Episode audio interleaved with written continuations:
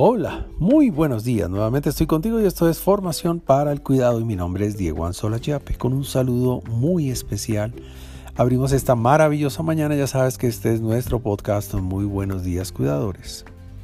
Es importante que sepas que el contenido de cada uno de estos podcasts es generado, producido y editado por Diego Anzola Chiape cumpliendo con las normas de derechos de autor para registro.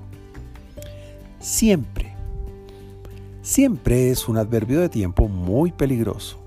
Es una expresión que usada positivamente sirve para afirmar permanencia, incondicionalidad, confianza. Siempre estaré a tu lado. De manera negativa o dando un uso no apropiado, la expresión siempre extiende, alarga, cambia, exagera, modifica el sentido de ciertas frases.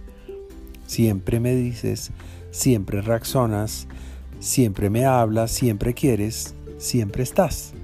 La pregunta es, ¿siempre? Cuidado.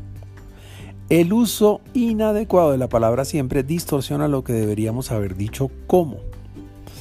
Algunas veces me dices, a veces reaccionas, ahora quieres, en este momento estás. Si lo notas, es muy diferente. En los primeros ejemplos la expresión siempre se convierte en una sentencia injusta y definitiva y que lleva a ser o al ser y no a estar momentáneamente. Siempre estás, siempre me dices, siempre te vas. Es una dura e imponente crítica. Un consejo. Si tu conversante o tu contradictor te aborda con un siempre negativo, tú, con tono, y tacto, puede responder con una inteligente respuesta en forma de pregunta. ¿Siempre? Inmediatamente lo pondrás a pensar. Y si eres tú quien va a comunicar algo relacionado con lo que tu conversante o contradictor está haciendo y que te molesta, dilo con el adverbio o la palabra apropiada. Ahora me estás ofendiendo y no tú siempre me ofendes en este momento estás molesto y no tú siempre estás molesto. Hoy te veo aburrido y no siempre estás aburrido.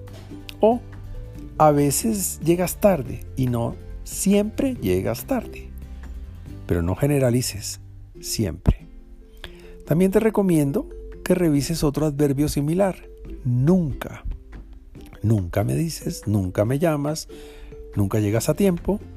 Eso también distorsiona la comunicación y afecta al alma. Por ahora y como siempre, te envío un gran abrazo digital y que Dios te bendiga esta mañana.